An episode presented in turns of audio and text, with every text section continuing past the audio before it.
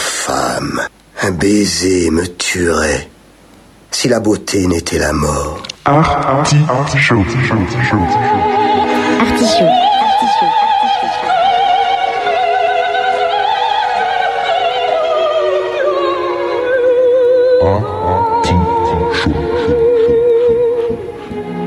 L'artichaut.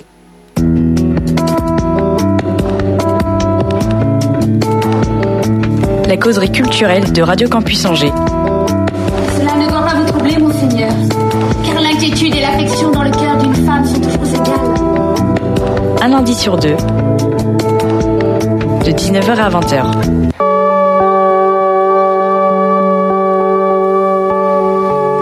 La faim, la soif, la cueillette, l'agriculture, la philosophie, les religions, l'humanisme, la cyberculture, le retour à la Terre.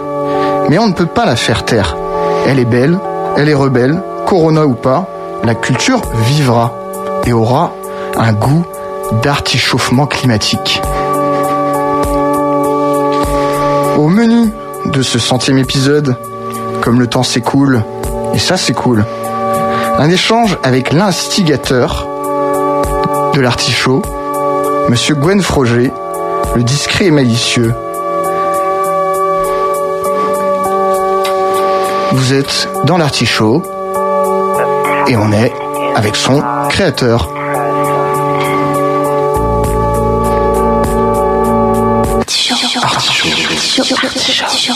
Alors c'est une émission exceptionnelle. Huitième saison derrière ses micros. Et pourtant, ce n'est pas lui qui présente cet épisode. Alors je tiens quand même à... D'abord bonjour euh, à tous. Je tiens quand même à préciser que ce n'est pas mon idée, parce que je trouve ça très mégalo d'être l'invité de sa proposition, et je peste euh, quand même régulièrement contre les journalistes et les animateurs qui sont leurs propres invités. Et c'est pour ça d'ailleurs que est né l'artichaut. C'est quand on m'a demandé euh, il y a huit ans euh, de euh, si je pouvais ani- animer une émission culturelle.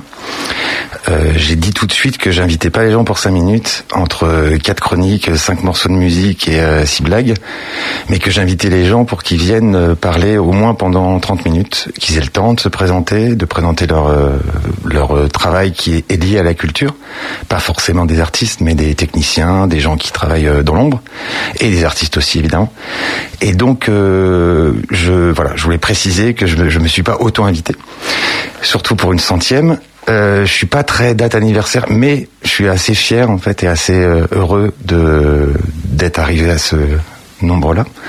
C'est pas rien. Et je pense qu'au niveau de la radio, c'est aussi, tu me, enfin, vous nous direz. Non, non, c'est vraiment une, une de nos anciennes émissions et dont on est euh, très content. Et c'est pour ça que Radio Campus, en tant que radio école et convivial des bonnes ondes, eh ben on soit aussi euh, à l'écoute de nos belles émissions et qu'on puisse leur permettre aussi de, de, de se vivre pleinement et par euh, différentes peut-être portes et différentes euh. Et donc, en tout cas, euh, J'en qui- profite, j'en profite pour remercier euh, Étienne, donc que vous entendez là pour l'invitation, et c'est très flatteur et je, je trouve ça très mignon. J'aime bien ce mot, c'est très mignon. On va, on va faire une émission cœur d'artichaut. Voilà, ça, va- c'est ça. ça- ça va être incroyable.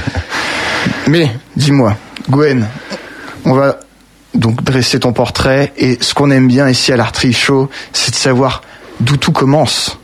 Et donc, comment Gwen Froger est arrivée au monde et par quel prisme Alors on va, euh, voilà, on commence par Où le, ça on commence par une blague. Quand, comment Mais oui, on commence par une euh, une boutade, c'est-à-dire que je suis mayennais. Voilà, voilà, c'est- dit, c'est fait. Je suis mayennais. Euh, j'en suis pas fier, mais j'en ai pas honte. Ah ouais, non mais et si, si la mayonnaise a bien pris, euh, La mayonnaise a bien pris, oui, parce que je suis euh, je suis né de de deux professeurs et euh, c'est assez agréable en fait d'être fils de prof parce qu'il il vous inculque quelques valeurs et euh, en ce moment c'est pas rien de parler de du métier de prof évidemment avec l'actualité et ils ont du temps pour vous et vous apprennent euh, en tout cas les miens m'ont appris l'ouverture d'esprit et m'ont permis de d'avoir du temps. Euh, on est un peu obligé de travailler à l'école. Et au départ, on, on les maudit un peu, mais on s'aperçoit que c'est une chance inouïe. Et voilà, ils m'ont, ils m'ont, voilà, ils m'ont permis d'avoir d'abord de faire des études. Et euh, ce qui euh, fait qu'aujourd'hui, je, j'en suis là en fait. Alors ça fait très euh, César là, je remercie mes parents. Mais euh, non, je les salue parce que c'est, je, je trouve c'est un, je l'ai pratiqué en plus euh, ce métier. Et je trouve c'est un, c'est un métier très difficile et à la fois très beau. Et je pense que c'est l'activité qui m'a fait le plus souffrir et qui m'a donné des moments euh, de joie les plus intenses. particulièrement malheureux ce qui, ce qui s'est passé et vraiment la, la société devrait être basée sur ce pouvoir de transmission et c'est, enfin, cette confiance pure en, l'é- en l'éducation et à transmettre effectivement ces valeurs. Toi, euh, l'école, ça se passait comment? Euh, j'étais Malgré euh, des yeux assez assidus sur ta personne? Bah c'est ça, c'est euh, c'est bien résumé. C'est-à-dire qu'on n'a pas trop le quand on est. euh, moi j'ai deux parents, euh, enfin ils sont retraités aujourd'hui. Ils étaient profs de maths tous les deux et euh, ma mère était. euh, J'étais dans le collège où euh, professait ma mère. Donc forcément les collègues, j'ai pas trop le droit de d'être déviant. J'étais, j'ai toujours été un élève assez facile et assez feignant. Et euh, je me souviens de mes bulletins euh, quand j'étais euh, en primaire, c'était peut mieux faire. C'est-à-dire qu'il y, y a un côté gâchis entre guillemets, c'est-à-dire qu'il fait pas beaucoup d'efforts, mais il est assez tranquille. Parce qu'il y avait aussi cette euh, nécessité de ramener des notes euh, correctes. Voilà, parce que c'est un peu la honte pour les parents, euh, des parents profs d'avoir un, un enfant euh, cancre. Donc euh, j'avais beaucoup de facilité en maths, évidemment. De parents profs de maths, on n'a pas trop le choix. D'accord. Ah oui, Donc, oui, je- non, j'étais, j'étais vraiment euh, tranquille en maths jusqu'en troisième et euh, j'étais prédestiné, euh, entre guillemets, euh, maths sup, maths spé, ingénieur. euh, c'était, c'était ma voie en fait. Et donc, comment de cette voie-là, on arrive à choisir les lettres modernes? Alors il y a l'adolescence qui, euh, ma forme de rébellion en fait, euh, a été de tomber euh, en pamoison devant Baudelaire en seconde. Et Baudelaire m'a retourné pour euh, toujours parce que j'ai voilà, j'ai rencontré la poésie en seconde et euh, j'ai quitté un tout petit peu les mathématiques en seconde aussi. Donc j'ai quand même un bac scientifique. Alors ça va pas parler aux plus jeunes parce que ça n'existe plus, mais j'ai un bac euh, D, maths bio, que j'ai eu euh, par hasard, voilà, enfin euh, en m'accrochant. Et en fait, je l'ai, beaucoup voulu ce bac pour euh, partir. Parce que évidemment, à Château-Gontier, où je suis né, il n'y avait pas de faculté. Donc ça voulait dire beaucoup de choses à 17 ans, parce que j'avais un an d'avance. À 17 ans, ça voulait dire euh, bah, quitter le giron familial, qui était encore une fois très très aimant, mais euh, voilà, ça correspond aussi à une envie de liberté. Et puis cet acte quand même de faire fac de lettres pour euh, pour me poser aussi dans ce que j'aimais vraiment, c'est-à-dire euh, lisais beaucoup, beaucoup.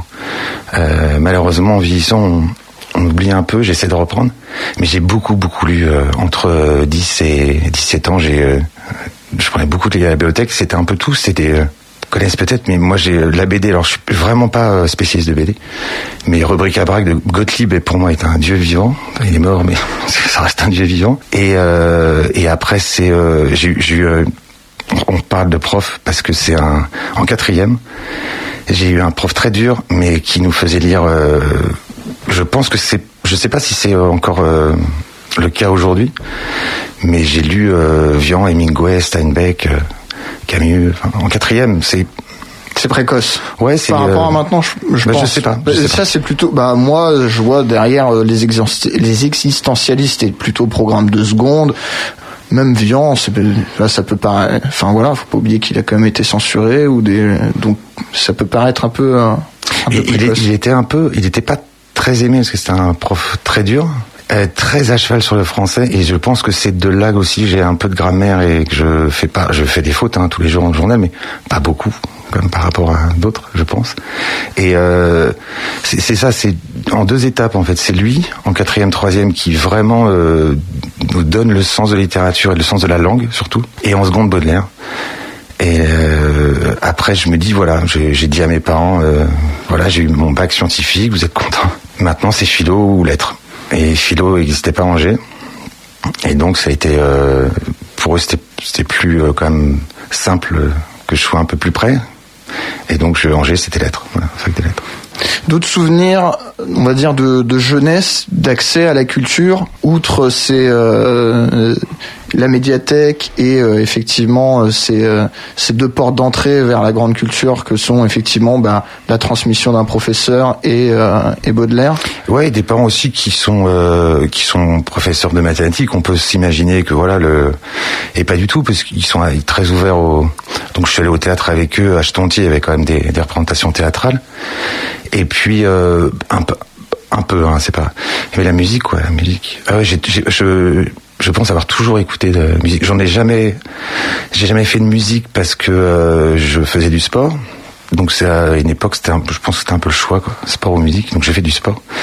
C'est un petit regret dans ma vie. J'aurais bien aimé euh, faire de la musique c'est compliqué quand on de reprendre. J'ai essayé de reprendre le solfège et puis, mais euh, plus âgé, c'est c'est pour ça que je dis aux jeunes euh, bouffez tout parce que plus plus bah, l'apprentissage est quand même beaucoup plus compliqué. Complètement. Ouais. mais la musique en fait avec euh, alors ça c'est quelque chose que j'ai. Euh, c'est les premiers souvenirs de musique. Mais tout seul. En fait, les souvenirs que j'ai de musique, mes parents écoutent pas beaucoup de musique. Mon père écoutait. De... Mon père m'a fait découvrir Léo Ferré assez tôt et je je l'ai jamais oublié parce que je l'écoute encore euh, Léo Ferré. Et euh, mais ils sont pas très musique. Moi, j'ai euh, la musique, c'est vraiment avec mes potes et c'est avec la radio. C'est avec Bernard Lenoir, France Inter. Le Black is Back et c'est des sons anglais. et j'ai beaucoup beaucoup écouté de musique au lycée. on va en avoir d'ailleurs un, extrait tout à l'heure, mais j'ai j'ai toujours et je suis allé au concert. Je, je, me débrouillais avec mes, potes pour aller à des, des soirées, des, les cassettes, les cassettes. Hmm. Ce qu'il faut pas oublier pour la jeunesse qui nous écoute. Pirater les, cassettes, euh, voilà, enfin enregistrer les cassettes. J'imagine médiathèque aussi. Euh, oui, oui, oui, Les CD, les premiers mmh. CD. Mmh. Ouais, non, j'ai de, depuis, enfin, la littérature et la musique, c'est vraiment quelque chose d'assez ancré et d'assez ancien chez moi. Tu as toujours euh, opéré assez densément euh, dans, dans fouiller, découvrir euh, la littérature, la musique, la culture en général, et j'imagine que effectivement cette implantation à Angers a permis peut-être de faire fleurir encore plus ses envies. Eh bien, on va peut-être, je vais te laisser t'introduire cette première pause musicale.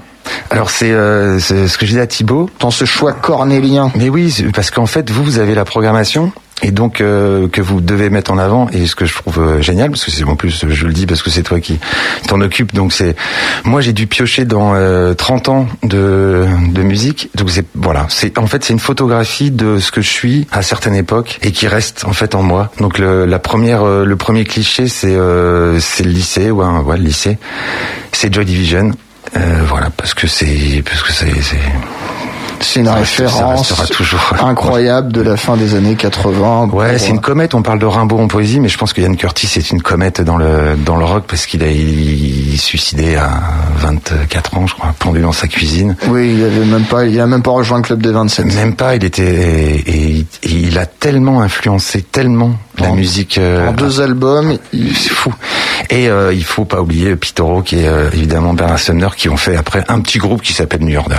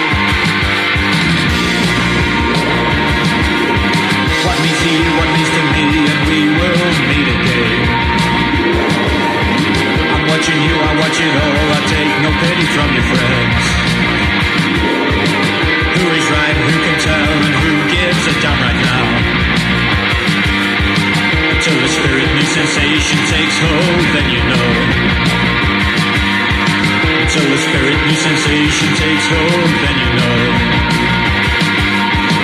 Till the spirit new sensation takes hold, then you know.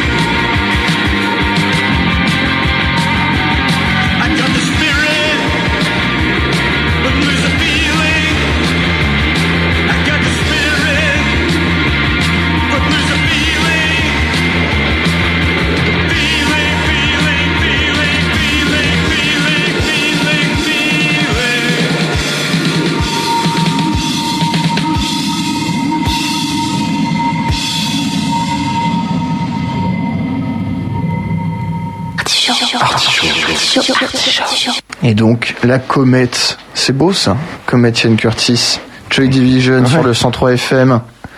Et on est toujours en compagnie de Gwen Froger, l'instigateur de notre artichaut préféré. Et on est rendu euh, en quelle année là? C'est arrivé à Angers euh, pour le début des études Voilà, t'es dur parce que ça, tout le monde va connaître mon âge maintenant. Bon, euh, j'arrive en 92 à Angers, en fac de lettres. Et euh, C'est la belle époque, c'est le Angers rock'n'roll. Alors, bah, ouais, ouais, euh, ouais, pour moi, plus, oui, c'est Angers rock'n'roll. Moi, c'est un peu compliqué parce que j'ai j'ai pas de permis parce que je suis arrivé à 17 ans. Ouais. Euh, je suis à Belleveille parce que mes parents m'ont mis près de la fac parce que j'ai euh, voilà pour m'éviter les du trajet et ce que est gentil. Donc je suis un peu isolé quand même, mais c'est surtout euh, les rencontres avec les avec les, les étudiants et notamment euh, je le cite parce que c'est vrai qu'on on se, se voit plus trop, mais je, je rencontre un, un, un ami euh, dès le premier jour en fait et on, on se on se retrouve sur TFN. On est fan de TFN et euh, Tu es fan. Tie- Tu es fan de TFN, très bien. Et euh, et je, il est important dans ma vie parce qu'on va on va on va parler des projets tout à l'heure euh, plus euh, plus personnels et artistiques et il en fait partie donc et c'est quelqu'un que je rencontre le premier jour donc c'est la fac pour moi la fac c'est d'abord en fac de lettres très peu d'heures de cours et beaucoup de liberté ce qui m'arrange parce que je, je je continue à mon fil rouge de fainéantise hein, puis ça ne changera jamais je suis un contemplatif moi je suis vraiment, je suis pas un actif, moi, je suis un contemplatif. C'est pour ça que j'ai fait tous ces euh, boulots-là. C'est, de la, la contemplation. Et c'est aussi pour ça que je suis un peu perdu dans, dans ce monde actuel. Et je serai toujours un tout petit peu perdu. C'est pas que je suis en décalage, je suis pas du tout un rebelle. C'est que je, je ne, je n'arrive pas à me faire à, à, à la notion de temps aujourd'hui. Et, euh, et j'aime beaucoup cette notion de temps. D'ailleurs, il y a, j'en profite pour dire que dans la programmation du Quai, il y a, un spectacle où Étienne Klein va venir. Je suis un très grand euh, fan d'Étienne Klein qui, euh, qui a beaucoup réfléchi sur les questions de temps. Et je suis un peu perdu aujourd'hui avec la rapidité des, réseaux. Pas tu le sais bien, Étienne, hein, on en a parlé souvent. Mais euh, ouais, j'ai- j'aime ce temps de contemplation et ce temps d'écoute et ce temps de réflexion, alors aussi euh, c'est-à-dire je, je suis pas du tout un penseur, mais je trouve d'ailleurs c'est ce qui, faut se méfier avec moi, je fais beaucoup de digressions. Euh, je trouve que c'est ce qui manque aujourd'hui. J'entendais quelqu'un qui disait on a on a eu en ce moment là dans, ce- dans cette année d'Anus Horribilis, on a beaucoup entendu les scientifiques et c'est très bien, c'est normal. C'est des gens qui savent et c'est des gens qui soignent. Et il disait on n'a pas du tout entendu les penseurs, en fait. les, les, les philosophes et les, les penseurs. Ah bah ça fait un moment qu'ils euh, qu'ils ont mis au, ils ont été mis au banc de euh, des médias euh, Et c'est- général. Enfin, Je trouve ça assez dommage cet anti-intellectualisme parce que c'est moi je, je comprends que qu'on fasse intervenir des mais j'ai l'impression en France il y a 60 millions de sélectionnaires de l'équipe de France et on est passé à 60 millions de soin- de, de médecins. Tout le monde sait. Tout le monde sait que le, Covid c'est comme ça, c'est comme ça. Moi j'en sais rien. Je subis comme tout le monde une situation assez euh, terrible et je suis placé euh, en première loge parce que mon métier fait que voilà, ça me touche. Mais euh, c'est ça qui me manque un peu. Et on en revient à la, poésie, à mes études. C'est que je, je reste dans la, donc je fais, j'étais très vieux étudiant parce que j'avais commencé un, un doctorat. J'ai vécu d'ailleurs la, la naissance de l'école euh, doctorale à Angers. Avant, c'était euh, par euh, par euh, comment on appelle ça? Comment ils appelaient ça? Euh, C'était au sein de la fac en fait. euh, Il y avait des, euh, des labos, voilà, des laboratoires. Et en fait, ils se sont dit que pour euh, pour que, la, que ce soit un peu plus rayonnant et un peu plus euh, euh, visible, ils ont réuni tous les euh, tous les doctorants et ça a donné naissance à l'école doctorale euh, à Saint-Serge où, il y avait des cours, où, euh, alors qu'avant les, thésards étaient euh, avec leur maître de, thèse et et c'était assez intéressant parce que on avait des, réunions ensemble et je me retrouvais avec on était une, une petite vingtaine je pense. Il devait y avoir euh, 16 scientifiques purs. Et il y a eu un- il y a eu un tour de table et on devait donner nos sujets nous présenter et Alors, ta thèse en trois minutes. Ouais, ma thèse en ouais, c'est ça. Et en fait, moi, j'avais commencé une thèse sur. euh, accrochez-vous, euh, le truc qui sert strictement à rien, sauf pour votre mère hein, et, euh, et euh, des étudiants à un moment donné qui vont aller dans, dans une, une bibliothèque poussiéreuse. ou une- Mais c'est- Mais c'est à ça que sert euh, l'approfondissement du savoir. Alors, au passage, c'est euh, la- une des plus belles années euh, de ma vie en tant que universitaire, c'est le DEA parce que c'est master 2, hein, master 2. Parce que j'ai eu un- une jouissance intellectuelle, c'est-à-dire que j'ai passé un an sur Mallarmé, sur un poème. Hérodiade. Et euh, à essayer de que, je ne comprends pas encore hein, on est d'accord mais j'ai passé un an à essayer de comprendre et euh, j'ai rendu un travail euh, qui était pas euh, magnifique mais qui était correct. Et c'est une année de, réflexion complètement vaine. Et, je trouvais ça magnifique, c'est-à-dire que j'ai eu des jouissances, quand je parle de jouissance intellectuelle, c'est-à-dire que le sens, il parle français, Mallarmé, le, le sens qui se dégageait, comme c'est comme une équation mathématique, c'est pour ça que j'aimais bien aussi les... Quelque part, il y a, y, y, a, y a comme une, une...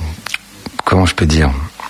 Une explosion de sens qui... Euh, oui, qui provoque une, vraie jouissance intellectuelle, qui est, euh, qui est détachée de tout euh, physique.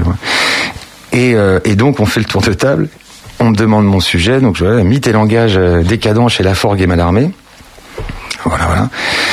Et à côté de moi, euh, il y a, y, a y a un type qui fait des maths pures. Et il dit, euh, bah moi, je cherche des choses entre 0 et 1. Sans calculatrice, euh, au tableau, à la craie. Euh, Alors je regarde, je dis comment ça tu cherches Il me dit voilà, si je trouve rien entre 0 et 1, j'ai pas de thèse. Et c'est là que je me dis qu'on était pareil. C'est-à-dire que la, la pure poésie, parce que la poésie malamène est assez, assez compliquée, et ce, cette pure mathé- ces pures mathématiques se rejoignent, et d'ailleurs, ça, euh, ça fait référence au philosophe grec qui était à la fois philosophe et mathématicien. Pythagore est un philosophe. Euh, Complètement. On a la civilisation occidentale a peut-être beaucoup trop séparé euh, l'intellect, euh, le corps, le, le physique et la métaphysique, alors que l'union de la vie est, euh, passe par l'unité de, de ceci. Ben moi, je- trouve qu'on on souffre euh, des spécialistes. Euh, J'en veux pas. Et ils sont utiles. Et on a besoin d'eux. Mais moi, je préf- préfère les pensées euh, globales. Je, préfère les, les gens qui sont généralistes. Il y a des gens qui sont euh, Paul Ricoeur, Edgar Morin, des gens qui embrassent tout. Euh, Bachelard, tu- tu- c'est des gens qui et je, et je pense que de, d'a- de savoir des choses en religion, et moi j'ai aucune euh, aucune éducation religieuse. J'ai été obligé de m'y mettre parce que le, moi c'est le 19e qui m'intéresse en littérature et en pas mal de choses en musique.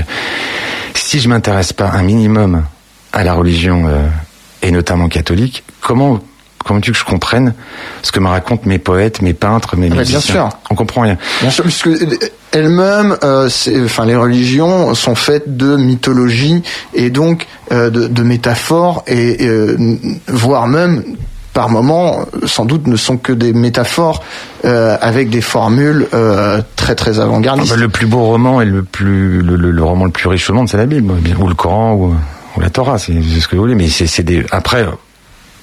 Les, euh, je connais bien, euh, moi, euh, j'ai une, très très grande amie, je la salue, qui est très très pratiquante et croyante, et elle se détache de tout ça. Elle, a, une, distance par rapport au texte source. Elle sait très bien. C'est, c'est des images, c'est des pistes à réflexion, tout en ayant la foi. Il y a quelque chose qu'on qu'on peut pas.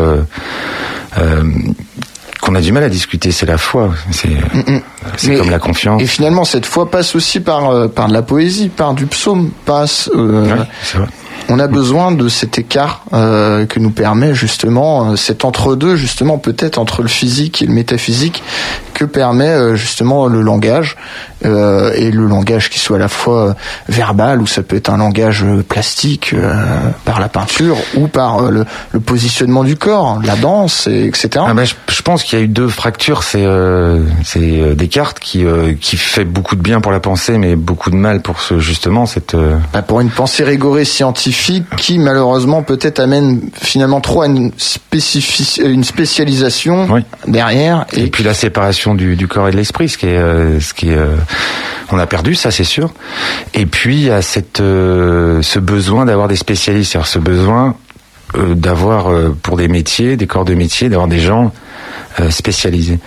Et euh, c'est c'est dommage parce que les disciplines euh, se nourrissent elles-mêmes. Et c'est pour ça que j'aime les esprits. euh, après, je prends des exemples fous, enfin des gens qui sont d'une culture. euh, mais mais j'aime bien cette idée que tout nourrit tout et que je peux être. euh, moi, j'ai pas de honte à être fan de foot et euh, de Mallarmé. J'ai pas de honte à, à regarder une comédie euh, Madeleine et, et euh, des films. euh, Mais ça, en tous les cas, ouais, ouais, mais c'est jamais avoir, non, non, mais ne jamais agir par le regret, et par la, par honte, et par, par le savoir Non, et la compréhension. c'est parfois compliqué à, à, à dire et, et, et les gens réagissent assez bizarrement quand ils apprennent que oui, je suis fan de foot parce que c'est quelque chose de c'est mon lien avec mon père quand j'étais gamin. Voilà, le foot, j'ai 8 ans, je suis devant euh, Liverpool et il y a Grobelard qui arrête euh, trois penalties euh, parce qu'il fait le mec bourré sur la ligne et moi j'ai 8 ans, je suis avec mon père, mon père est et voilà, et, je- et ce sera, euh, ce sera une fibre en moi euh, parce que c'est ce lien familial. C'est, c'est,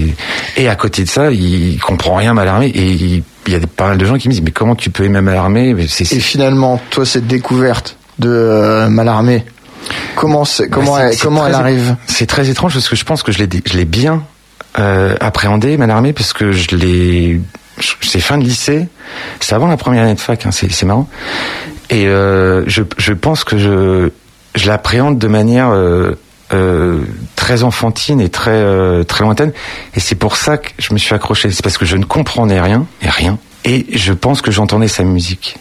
Et ce qu'il voulait, lui, ce qu'il a toujours voulu, c'est, il dit, reprendre à la musique son bien.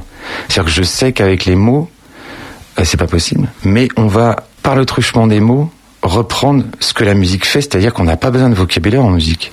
Vous passez du Beethoven à, un Sud-Africain, un Indonésien, un Américain, un Islandais, c'est du Beethoven, il va le recevoir. Il n'a pas besoin de grille de lecture. Alors que, fatalement, moi je vais, vous me passez un, poète islandais, non seulement je vais rien comprendre, mais là c'est du, c'est de la peinture, c'est tout. Il n'y a pas de sens.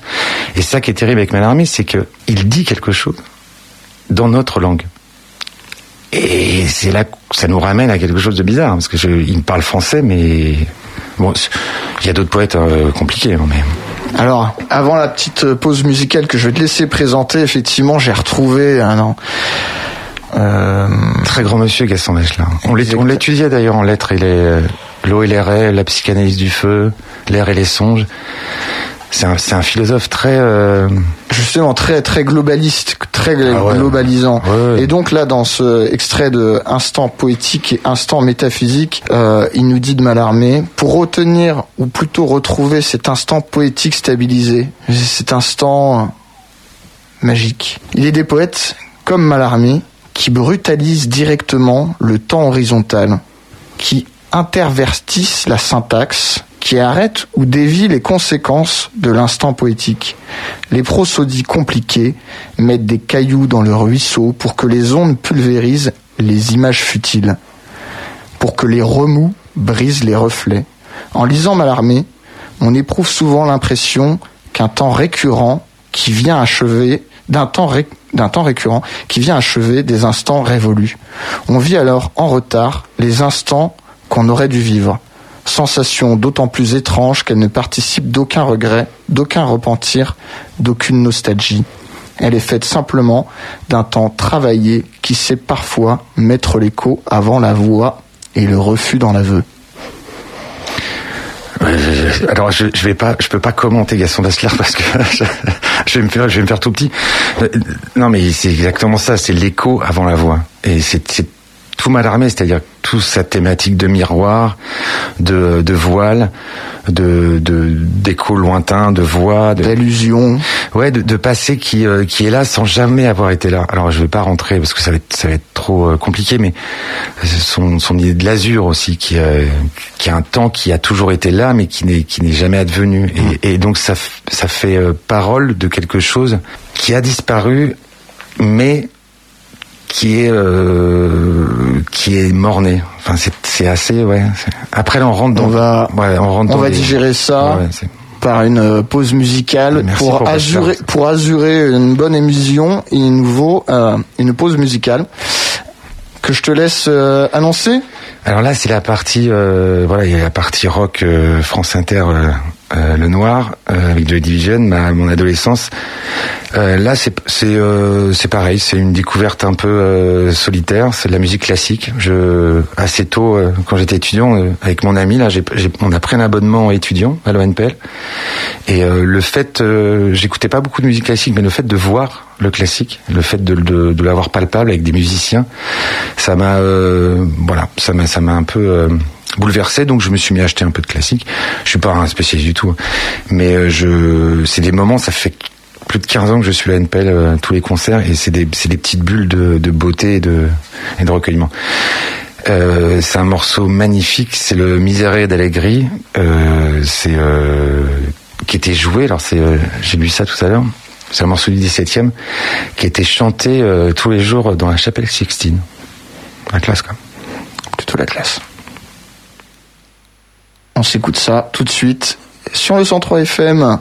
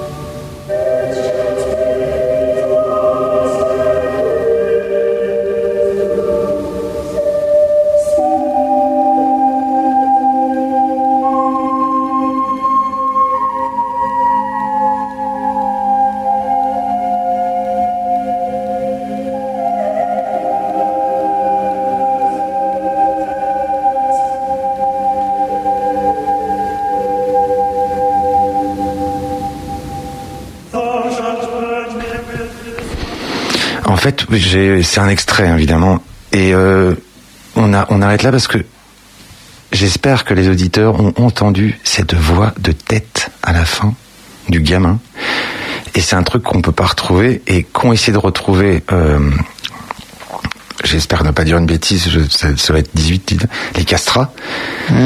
Et euh, on ne peut pas avoir cette voix à part être un enfant, évidemment. Et donc les castrats ont essayé de retrouver, euh, bah, et, puis ils l'ont fait vraiment. hein, c'est pas une légende. hein, Et euh, cette voix de tête qui arrive après ces, voix d'hommes et, de femmes, je trouve d'une, enfin c'est pour moi c'est un chant divin. Retour euh, dans l'artichaut, vous êtes en compagnie de Gwen Froger, l'instigateur de cette belle émission, et on est de retour à Angers, donc euh, au début des années 90. Et euh, qu'est-ce qui après, euh, bon, j'imagine après le doctorat ou enfin cette envie de doctorat littéraire euh, te fait basculer dans le monde du travail Alors, a- Quelles sont les expériences beaucoup- en fait, c'est c'est un la vie est vraiment faite de hasard qui euh, un coup qu'un coup de dé euh, jamais n'abolira, n'est-ce pas, comme dit comme dit Mallarmé. Non, en fait, je, je suis en licence. Je suis pris à Rennes en je suis pris en deuxième année de philo, l'équivalence, et en maîtrise de lettres. Je suis pris parce que je suis jeune. Alors attends, tu dois aller dans deux campus différents. non, non, non, non, non, je suis prêt à Rennes. Je, je, je, si j'ai ma licence à Angers, je vais à Ah. Rennes. Vous savez, je déménage et ma vie est complètement différente. Il se trouve que je redouble ma licence pour un bloc, c'est-à-dire trois heures par an. Parce qu'à l'époque, euh, c'était pas la moyenne générale, on avait cinq blocs, et si on n'avait pas la moyenne dans un bloc, on redoublait. Donc je me retrouve à avoir euh, trois heures par euh, semaine de cours pour avoir ce bloc et avoir ma licence. Et je me dis c'est pas possible, je vais pas. Donc comme j'étais, euh, je faisais un peu de, pas mal de sport, là, du tennis, je me dis il faut que je trouve un boulot. Et euh, j'ai un ami euh, à la fac qui me dit écoute, il, il cherche des correspondants de sport à la Nouvelle République à l'époque qui était à Angers, qui dépendait de, c'était l'édition de Saumur, mais il y avait une antenne à Angers, euh, place Frépel, la maison d'Adam, juste en face. Et donc je, enfin d'abord je me présente à West France, qui c'est eux qui me disent ils cherchent à la Nouvelle, je vais à la Nouvelle République, ils me disent oui on a on a on a besoin de, de correspondants de sport. Donc pendant un an je bah je fais les sports le week-end, je vais euh, sur les terrains de foot euh, pour faire des papiers. C'est mon c'est mon entrée dans le journalisme. Et ensuite euh, ils, ils apprennent euh, à Ouest France que je que je ils sont pas très tennis en général les journalistes. Donc à Ouest Ah, France c'était ton sport de prédilection, le tennis? Ah, J'en ai fait de 6 à 25 ans. Ouais. Même. J'ai joué deux fois en Garros quand même, dont une fois sur le central. Il était vide, hein, je précise, mais j'ai quand même joué sur le central de Roland Garros. Et, euh, et donc West France dit on a besoin, on a besoin d'un d'un correspondant. Donc pendant un, un temps, je fais euh, Nouvelle République Ouest France. Donc je mets un pied à Ouest France dans le et je prends un peu d'importance. Je et donc je me mets à faire le SCO en direct quand même. Ils étaient à l'époque en national, mais bon, c'était un peu la- l'équipe, ça reste l'équipe quand même phare de de la ville. Et j'apprends que le correspondant culture de Ouest France s'en va et comment se côtoyer. Il me dit, bah, écoute, je vais m'en aller. Je sais que ça, toi, c'est. Et euh, je dis oui, oui. Je sais pas que j'en ai marre des sports. Je critique pas, mais bon, j'avais fait le tour. Et donc, je me suis présenté devant le le, le responsable culture de Ouest France, de la rue culture. Le à son âme, il est il est décédé. C'est Marc Dejean qui m'a engagé. Et j'ai commencé, euh, alors tout en poursuivant mes études. Tout ça, c'est euh, moi, je suis en, là, je suis en maîtrise DEA, et puis je commence le doctorat.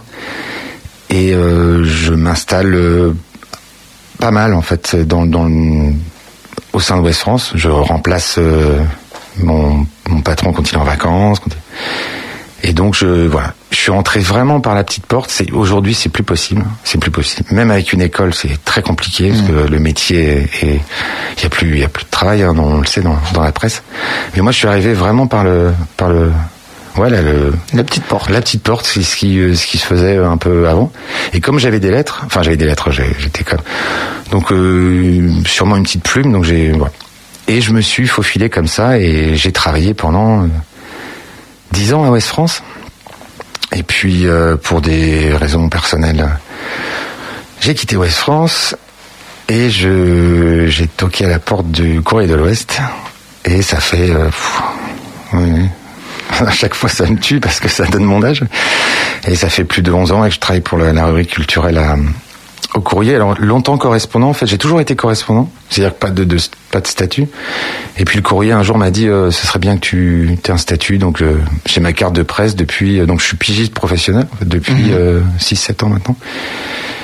Et euh, ça m'a permis euh, d'abord de en fait, de, de, de voir des. euh, Ce que je dis à mes étudiants, parce que j'ai donné un peu de cours euh, à droite à gauche, ce que j'ai à mes étudiants, c'est sur le papier comme ça, c'est assez, euh, c'est un peu un rêve pour tous. C'est je suis payé pour voir des spectacles. Un truc quand même. Ça, comment tu... euh, ah, parce qu'après, tu développes aussi, le, on va dire, un journalisme euh, radiophonique, puisque tu, euh, tu te retrouves à créer des émissions... Ouais, alors ça, c'est bénévole. J'ai tout, c'est toujours euh, la radio, c'est quelque chose d'un peu à part. C'était, c'est une activité bénévole. Ouais.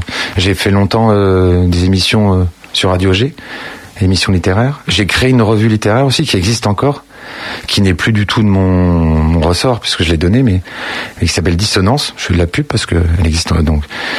J'ai créé cette euh, cette revue, fait des émissions donc pour euh, Radio G. J'ai fait un peu de c'est un peu chaotique au niveau financier ma, ma vie parce que c'est je voilà c'est j'ai jamais été non plus très euh, ladre. Et euh, j'ai fait un peu de professorat. J'ai fait quand même trois ans de collège. C'est pour ça que tout à l'heure je parlais du métier de professeur. Je l'ai je l'ai pratiqué.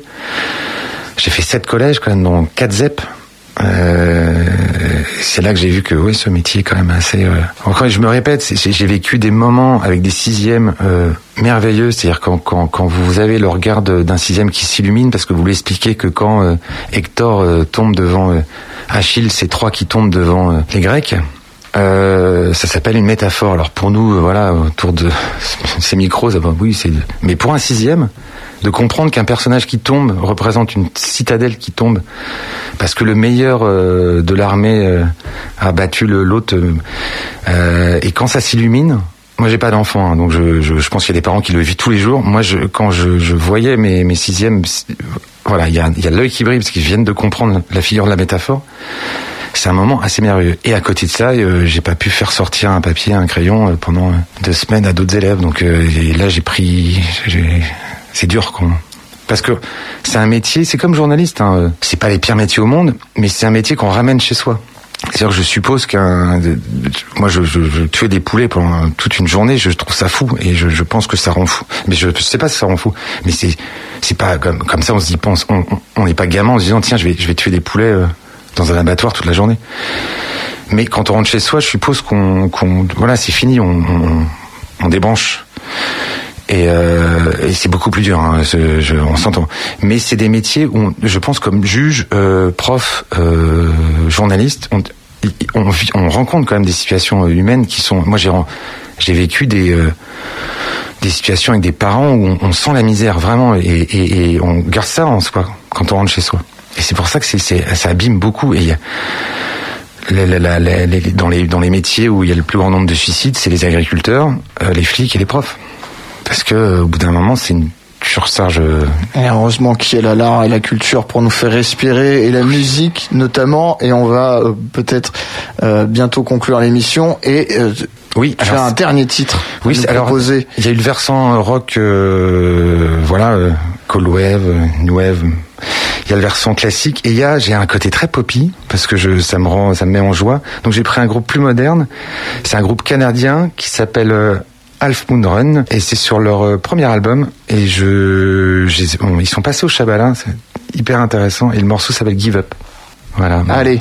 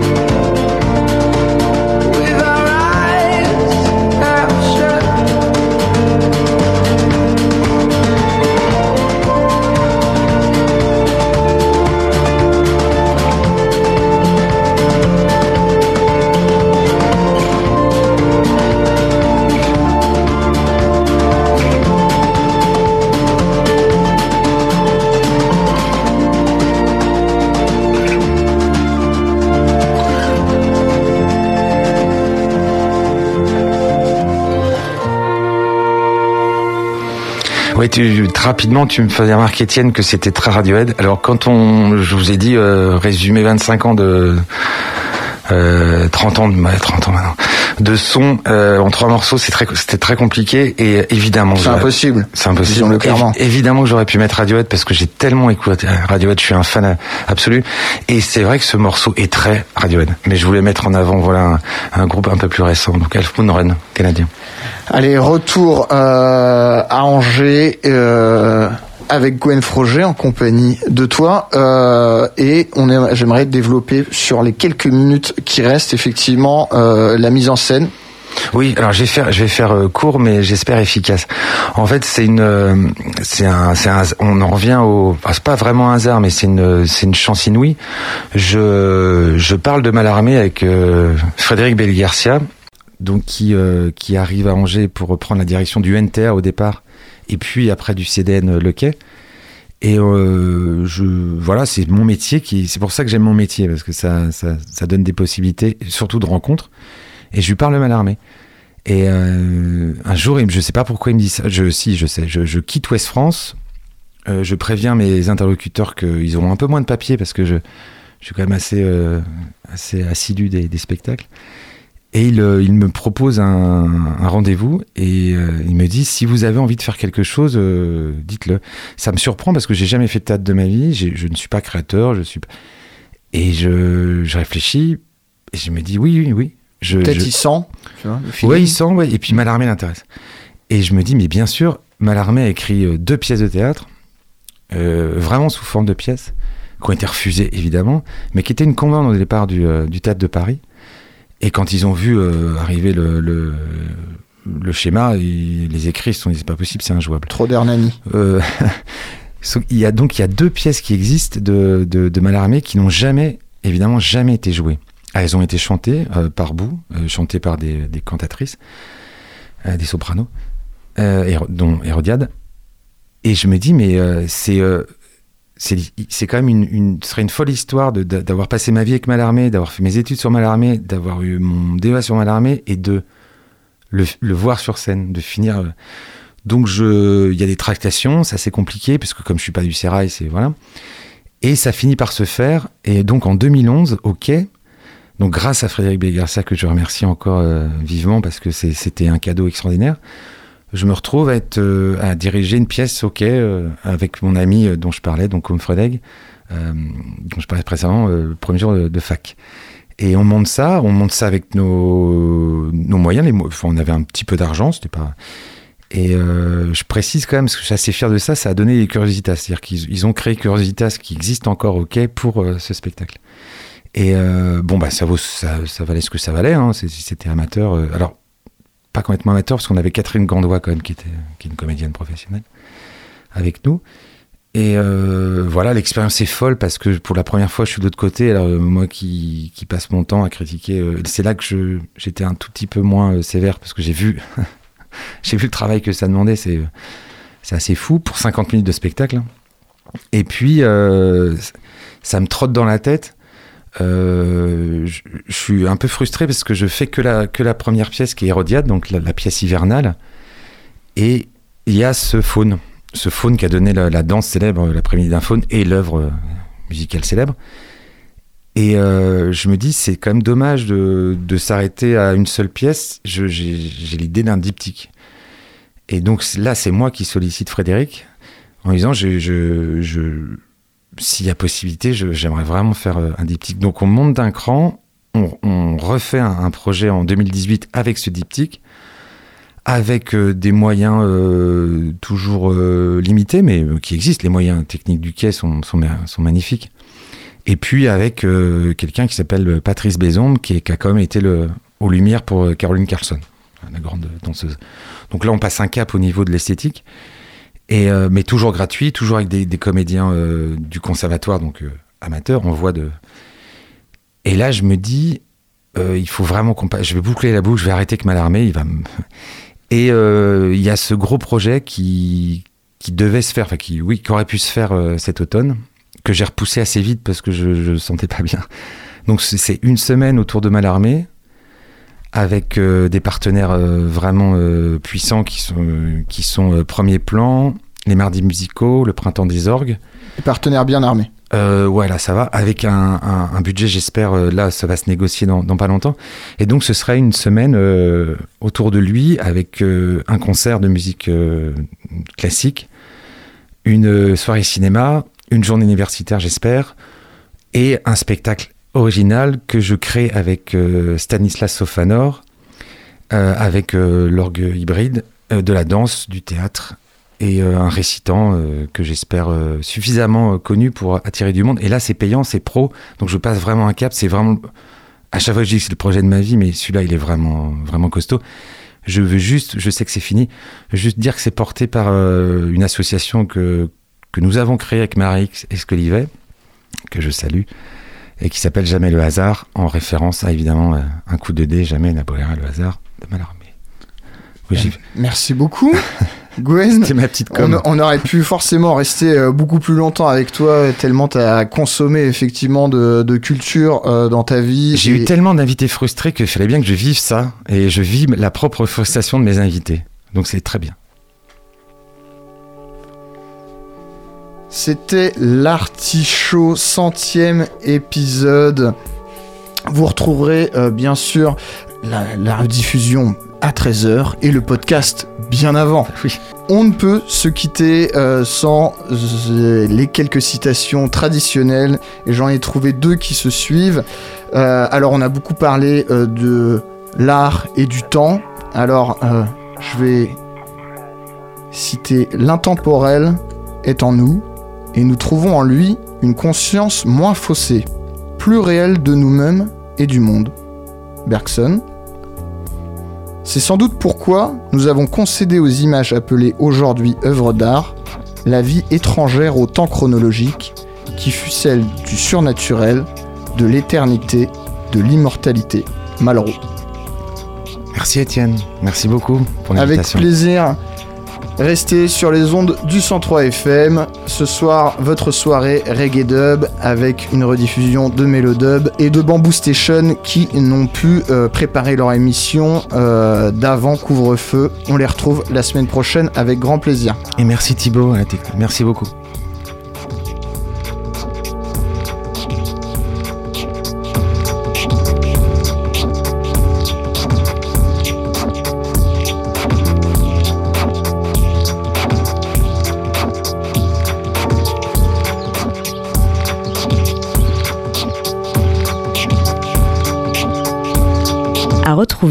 Sur le www.radiocampusangers.com. Prochaine représentation dans 15 jours.